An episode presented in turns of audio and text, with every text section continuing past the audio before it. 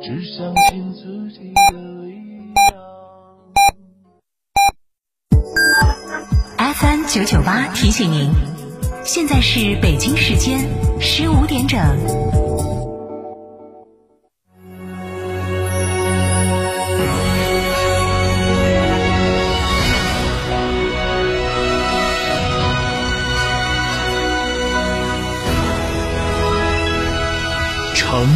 声音，FM 九九点八，成都人民广播电台新闻广播。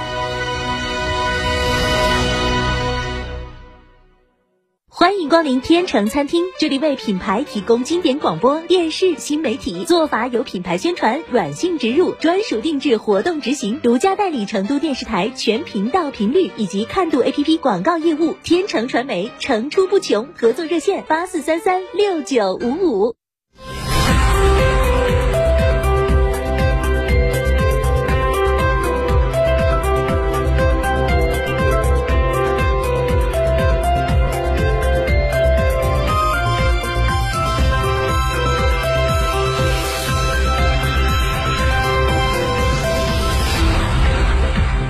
欢迎收听这一时段的九九八快讯。先来关注本地消息。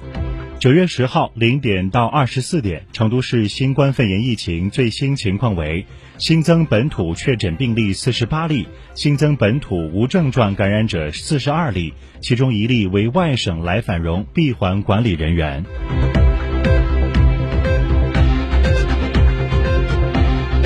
为加大民间投资促进力度，更好发挥民间投资在扩大有效投资、稳定经济增长中的重要作用，我省最近印发《关于进一步促进民间投资发展的若干举措的通知》，为促进民间投资持续健康发展，通知出台了十九条措施，主要包括持续营造公平有序的市场环境。包括深入实施公平竞争政策，定期发布投资项目清单，严格落实负面清单管理，落实同等对待支持政策等四项具体举措，积极引导民间投资资本方向，明确在乡村振兴、交通建设、市政建设、现代化服务业、社会事业、绿色低碳等六大领域，引导民间资本积极参与投资，持续优化民营企业融资服务。提出在拓宽直接融资渠道、加大融资保障力度、健全融资担保体系等三方面，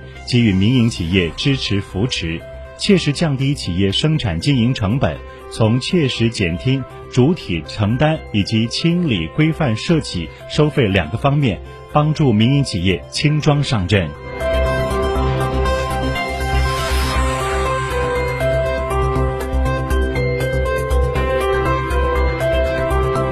九月十号上午十点多，位于成都市新都区的成都老字号赖汤圆食品厂紧闭的大门外停着几辆保供配送的冷链车。作为成都市三十一家应急保供重点企业之一，目前赖汤圆实行闭环二十四小时生产，所有一百五十六名管理生产人员全部住在工厂，一方面利于防疫，另外一方面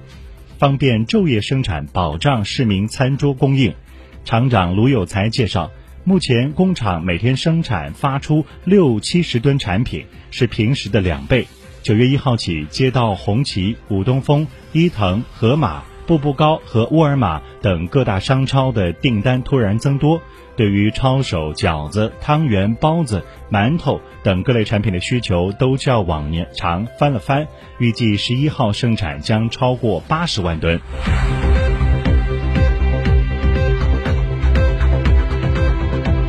灯火通明的核酸实验室，时间仿佛一直停留在白天。拧盖儿加样再拧盖儿，一圈又一圈。别看这小动作，面对海量的样本，即使隔着手套，手上起泡也是常有的事。穿着密不透风的防护服，检验人员在实验室内昼夜奋战，只为让公众能够尽快的查询到自己的检测结果。九月一号下午四点多。四川省人民医院气膜方舱核酸检测实验室在新都区香城体育中心启动建设，仅十四小时便完成搭建。二号上午八点半顺利进入到运行状态。经过连日来的磨合，该实验室的核酸检测能力大幅提升。相关负责人表示，按照之前的规划，日检核酸五万管，但在九月四号已经实现了日检六点八万余管核酸样品，单日检测量为六点八万管。八十六万六十八万余人次，创下了四川省内气膜舱实验室单日检测量的最新纪录。根据了解，四川省人民医院气膜方舱核酸检测实验室总占地面积达到一千多平方米，共有二百二十一名核酸检测人员，其中省人民医院九十八人，其他十家省级医疗机构一百二十三人。九月五号下午四点半，又有来自江苏淮安市的五十一名医务人员前来支援。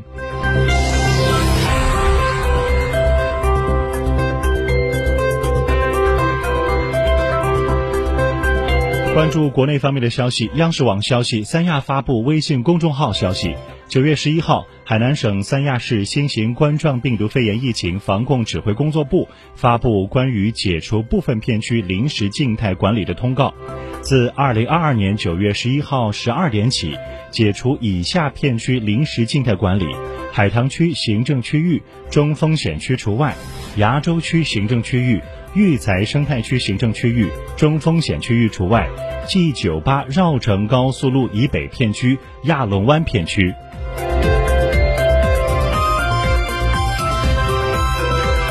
据交通运输部消息，截至今天中午，四川甘孜州泸定县地震灾区高速公路已全线畅通。普通国省干线中，目前仅剩 S 二幺七田湾河大桥至石棉界约七点二公里仍在抓紧抢通，其他线路也已畅通。农村公路累计排查出阻断的四十条线路中，已抢通三十三条，其中最新抢通的是雅安市新民乡双坪村路段，目前还剩七条，累计四十六点七公里农村公路仍在抢通中。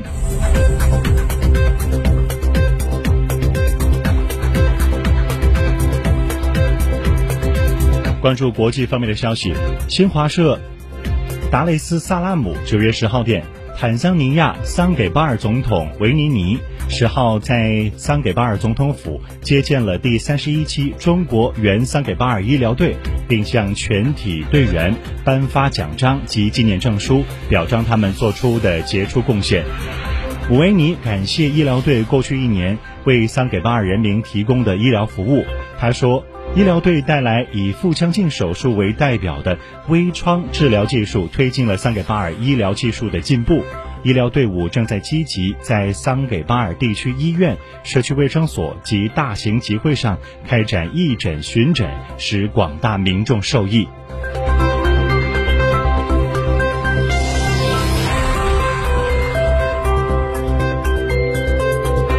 之家九月十一号消息，根据报道，三星已就最近发生的数据泄露事件遭到了一项拟议的联邦集体诉讼。未经授权的第三方设法从该公司的美国系统访问和摄取了客户信息，包括姓名、生日、联系信息和产品注册信息等。三星表示，在八月十号发现了黑客攻击，但用户称直到一个月后才通知受影响的消费者。